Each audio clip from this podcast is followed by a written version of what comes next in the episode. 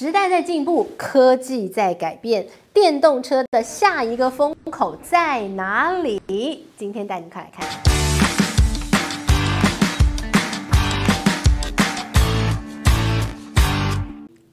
Hello，大家好，我是治愈。今天我们要跟大家来聊聊电动车市场。这很妙啊，在中国呢，加入了电动车市场之后，现在已经成为了全世界最大的一个电动车的市场。而且呢，过去我们对于中国出品的想象，你会觉得它东西很便宜，完全 CP 值很高，就跟你打价格战。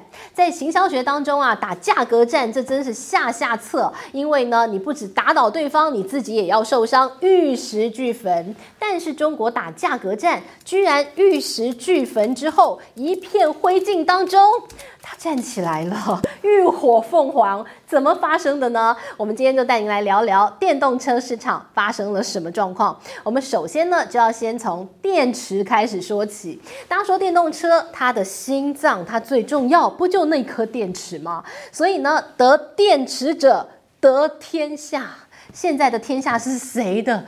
宁德时代的。好，宁德时代呢是中国的厂商啊，而且呢，宁德时代是目前为止电动车三大电池厂商当中它第一名，另外还有两家是谁啊？Panasonic。另外一家是韩国的 SK。好，那这三家厂商当中，其实他们做的电池不太一样。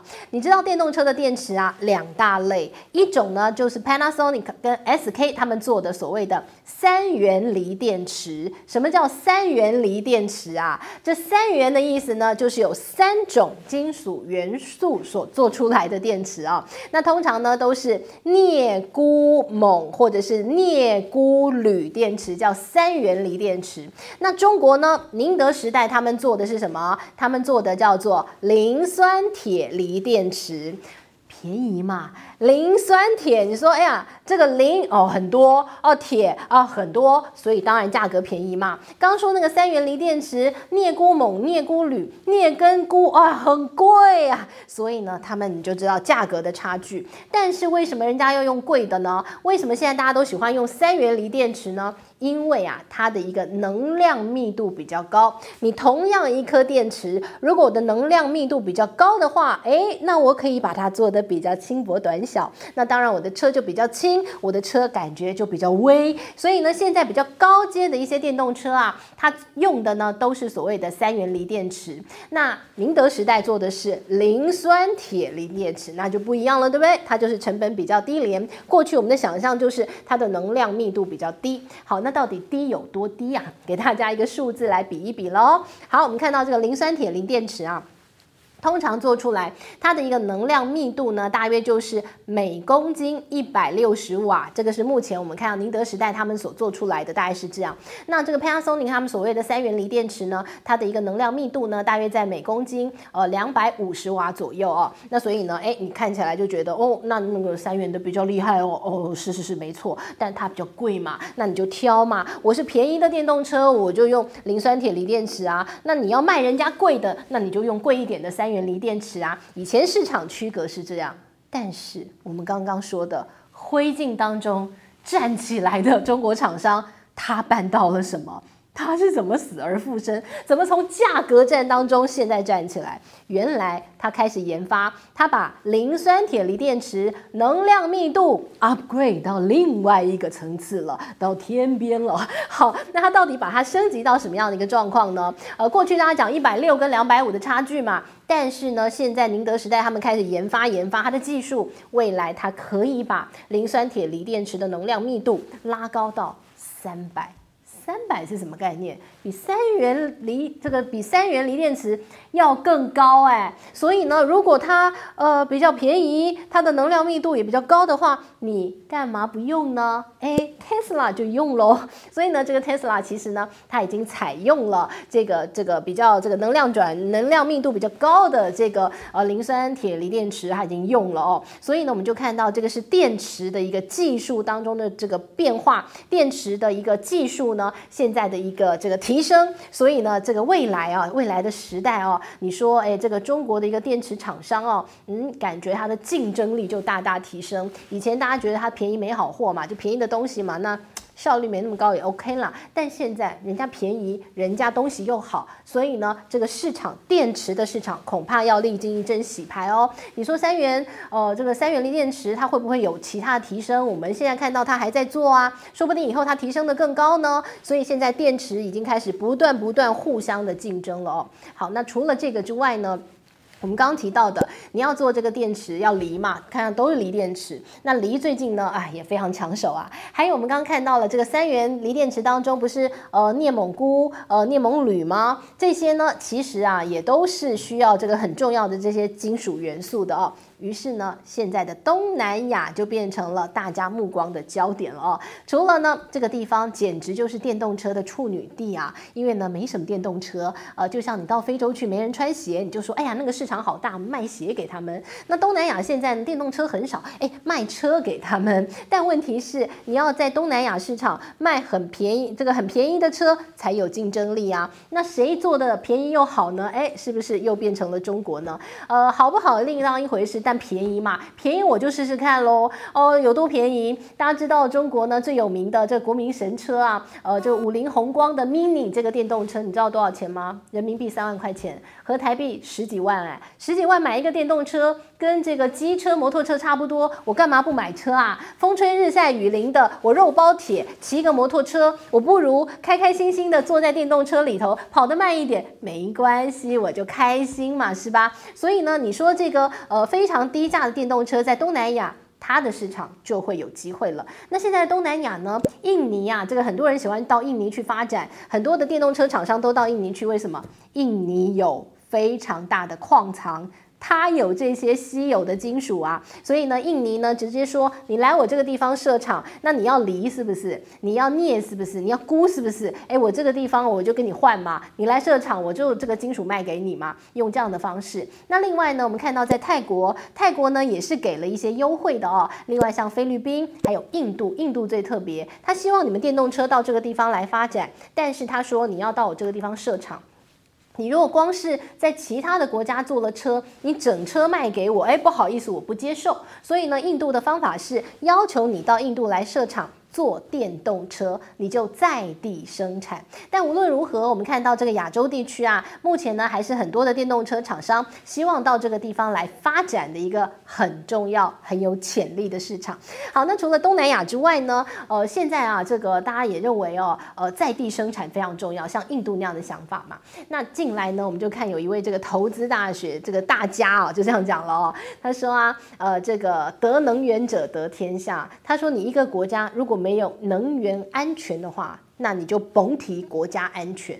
那现在呢，这个马斯克告诉大家，他认为。最重要的能源，你要让它安全，那叫做锂电池。过去的石油，未来的锂电池。所以呢，他就说电池才最重要。于是呢，我们就看到了发生了什么事呢？有非常多的电池厂商，我们刚刚讲到的这个全球三大电池厂 Panasonic、SK，还有宁德时代，现在都要到北美去设厂了。因为美国呢，希望把所有的东西通通拉回它本地嘛。那宁德市场呢？呃，宁德时代先要到墨西哥去设厂，他希望可以就近供给 Tesla，就近供给福特。而看到了这个 Panasonic，还有像这个 SK，他们直接到美国本土要去盖电池厂。那当然呢，这一个呃地缘政治底下的一个设厂的决定哦，你也看得出来，未来的一个世代当中啊，所谓的这个。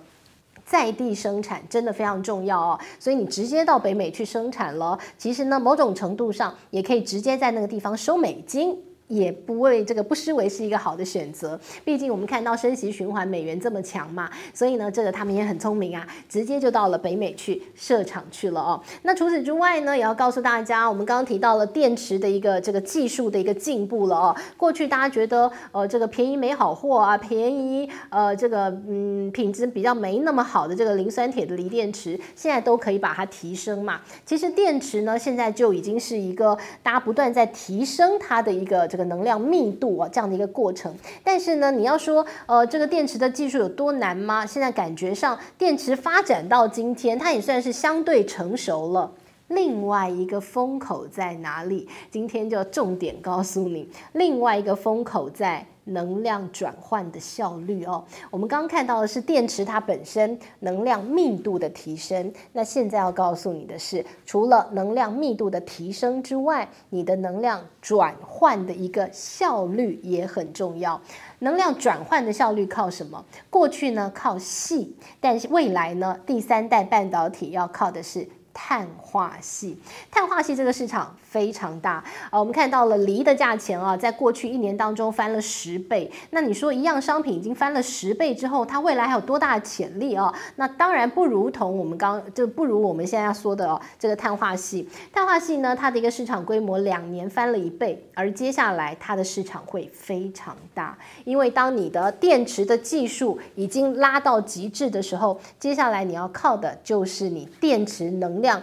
转换的一个效率了哦，你同样的两颗电池，我转换效率比较高，我可以跑得更远，我可以把电池的一个这个整个呃这个搭载的电池不用那么样的多，我两颗电池我可以跑这么远，但是呢，你可能要三颗电池，你还跑不了我那么远，这就叫做转换的效率的差别哦。那转换的效率，你说我一辆车只要两颗电池，我跑好远好远，跟你要跑三颗电池才能够跑同样的距离的话，那你的车。不就很笨重吗？那我的车不就轻薄了吗？不就厉害了吗？所以差在这里。所以现在呢，大家要比的就是电池的一个能量转换的效率，碳化系，这是下一个风口哦，在这里提供给大家了哦。那碳化系呢，当然现在。大家都在研究，就看谁跑得比较快了哦。不过整体而言，说回来，我们知道现在呢是这个电动车就是未来的趋势，所有国家都要推动。这不仅仅是这个车辆的一个革命啊，甚至可以说这是一个呃对于地球、对于环保、对于减碳的一个很重要的一个趋势。那中国在这当中扮演了一个很重要的角色是，我们看到了中国现在是全球最大的电动车的市场。你知道到了二零二二年今年的第一。计啊，整个在中国的一个电动车，你知道有多少辆吗？一千万辆啊！这个数字呢是很多国家望尘莫及的，这是一个好大的市场。那这么大的一个市场，当然会成长茁壮起好大的一个产业。过去我们知道汽车产业呢，它是一个制造业的一个极致了。大家说你这个一个国家如果有汽车工业的话，那你就是。一等一的大国，先进，你棒！因为呢，你如果整个工业技术不到那个 level 的话，你撑不起一个汽车产业的哦。但是呢，现在的汽车产业。电动车产业不一样了。以前大家觉得中国你无法做车，你做不起来，你都要靠人家的技术。但现在电动车不一样了。很多人讲电动车，那就是多了几个电池的一个大型的智慧型手机，因为它整个电动车的组装，它用模组的方式装起来的哦，跟过去的你的汽车的组装那是完全不同的层次。有人说你要组装一个电动车，其实就跟一般电器也差不了太多，那个技术就。多几个模组这样而已啊，没那么很难。呃，中国都有办法做世界工厂组装这个 iPhone 手机那么难了，你做个电动车有很难吗？就是。大一点组装起来这样而已哦，所以很多人讲未来呢，这个电动车啊，其实它是一个高科技产业，它不是什么汽车制造业，颠覆了整个制造业的一个想法。而中国呢，在这当中呢，它就找到了机会。过去要跟传统的像欧洲大国、美国，你去竞争汽汽车产业非常困难嘛。但是呢，现在的电动车产业就不一样了哦，大家知道。欧洲现在有非常多的电动车都是中国制造的，然后呢卖到了欧洲去哦，呃，甚至有这么一说，他们认为欧洲很快啊对中国就要变成贸易逆差了，很快的中国已经开始要把它的电动车。倾销到欧洲去了哦，那当然有没有这一天，我们可以持续在观察。但是呢，这个车辆的一个革命转换成电动车，的确呢，已经让中国看到了机会。目前呢，在这个地方做了非常多的努力，也已经开始看到成效了。这是整个制造业的翻转。那今天呢，带大家看到这是电动车产业啊，电池的，还有未来第三代半导体的一个未来潜力，跟大家做分享喽。希望你喜欢今天内容，我们下回见，拜。